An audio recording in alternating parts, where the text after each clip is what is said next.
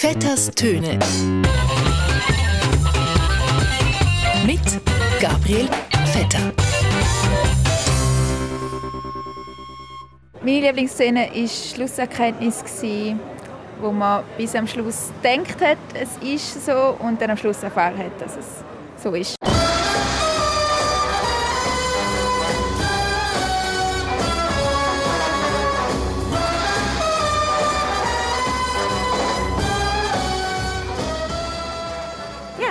Er, äh, er ist ein äh, Agent, oder? Er, er, er sucht, es gibt Action, es ist ein schöner Mann, charismatisch. Aber mein Wunsch ist, konstruktiv, mit äh, Beachtung all der Ansatzpunkte, die von unterschiedlichen Parteien eingebracht werden, sodass sich jeder und auch das ganze Land in einer Regierung wiederfinden kann. Ja, er, er, er ist ein Agent. Ja, liebe Hörerinnen und Hörer, Sie haben es gehört, der James Bond ist also wieder da.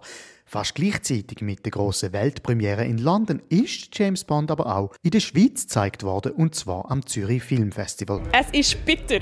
Es ist bitter. In der Schweiz heißt der James Bond übrigens ja nicht 007, sondern 079 äh, beziehungsweise 078, wenn er nicht so viel Geld verdient. Aber egal. Es ist auf jeden Fall der letzte James Bond mit dem Daniel Craig. Und die Macher überlegen sich jetzt, ob der neue James Bond vielleicht nicht aus der Schweiz kommen Ja, der Plot wäre relativ simpel. Der James Bond müsste dem versuchen, eine internationale Impfterrorkampagne mit Hilfe von einem Unterwassertrichler Schnellboot zu entschärfen.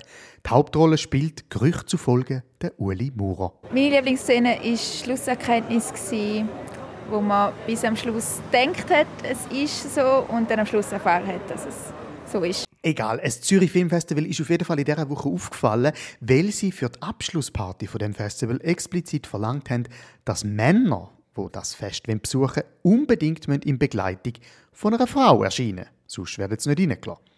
Gut, man kann das jetzt natürlich auf zwei Arten lesen. Entweder ist es ZFF so progressiv wie kein anderes Festival und verlangt eine strikte Frauenquote von 50 Prozent. Oder aber sie wollen ums Verrecken ein Exempel statuieren gegen die Homo-Ehe und wollen auf keinen Fall schwule Paar an ihrem Fest. Wir können jetzt schon sagen, mit dem Ergebnis können wir nicht zufrieden sein. Ja, und in den letzten Wochen haben auch erste Gerüchte über einen möglichen Rücktritt vom Bundesrat Uli Maurer drunter gemacht. Bis zum Redaktionsschluss dieser Sendung ist noch nicht klar, ob der Uli Maurer wirklich zurücktritt oder nicht. Aber noch bevor sich irgendjemand zu dem können äußern haben die Zeitungen schon angefangen, mögliche Nachfolger für den Uli Maurer zu suchen. Gregor Rutz, Nathalie Rickli, Daniel Craig, die Liste an möglichen KandidatInnen ist lang. Klar ist aber auf jeden Fall eins. Wegen der Zauberformel im Bundesrat ist es wichtig und unabdingbar, dass auch der mögliche Nachfolger vom Bundesrat Uli Maurer zwingend muss ein Halbgimpfter sein. Die Nachfolge von der Kanzlerin Angela Merkel ist dafür mehr oder weniger geklärt. Der Olaf Scholz von der deutschen SPD, die deutsche SPD, das ist etwas ähnliches wie die FDP Schweiz, aber mit weniger Geld, hat die besten Aussichten, Nachfolge von Angela Merkel anzutreten. Ja, er, er, er ist ein äh, Agent, oder? Er, er, er sucht, es gibt Action, es ist ein schöner Mann, charismatisch. Es geht ja jetzt vor allem darum, eine Art Koalition anzubringen, die eine Mehrheit im Bundestag hinter sich weiß. Am aussichtsreichsten wäre eine Koalition mit der FDP und mit den Grünen. Das wäre dann die sogenannte Ampelkoalition. Ja, Ampel, weil Grün, Gel, Rot. Eine Ampelkoalition ist ja eigentlich auch der größte Traum von Gerhard Pfister und seiner Mittepartei. Ja klar, eine Ampelkoalition. Aber einfach eine Ampel mitten in der Nacht, am Morgen um drei. Nicht grün, nicht gel, nicht rot, einfach nur orange und ganz auffällig am Blinken. Apropos Abstimmungen, die Schweiz hat ja letzte Woche nicht nur 99% Initiative abgelehnt, sondern auch Ehe für alle angenommen. Der Bundesrat begrüßt diesen Entscheid, denn der Staat soll den Menschen nicht vorschreiben, wie sie ihr Privatleben zu gestalten haben. Aha, Frau Keller sagt, Sie begrüßen also den Volksentscheid und verabschieden das Gesetz. Grüezi, Adie, so schnell von der Begrüßung zu der Verabschiedung geht die Zustimmungsnummer auf dem Trainerposten beim FC Sion. Wo man bis am Schluss denkt hat, es ist so und dann am Schluss erfahren hat, dass es so ist. Auf jeden Fall sind wir ja in der Herbstferien und die Schweizer Impfkampagne hinkt ein bisschen hinein im internationalen Vergleich. Darum wird der Bundesrat das jetzt ändern und überlegt, eventuell Impfprämien auszusetzen. Für jeden erleideten Impfgegner verspricht der Bundesrat ah nein, sorry.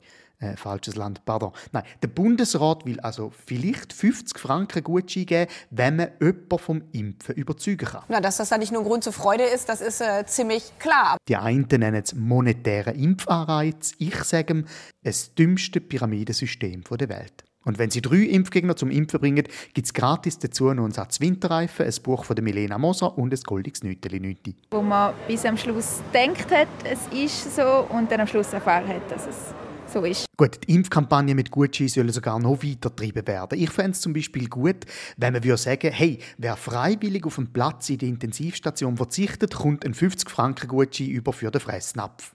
Oder vom Top-CC. Oder vom Volk. Und wer es eigene grosse eigenhändig von der Intubierung abschraubt, kommt 50% über bei der nächsten Fürbestattung.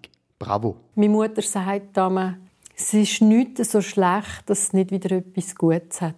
Diese Noten zeigen überhaupt nichts von euch.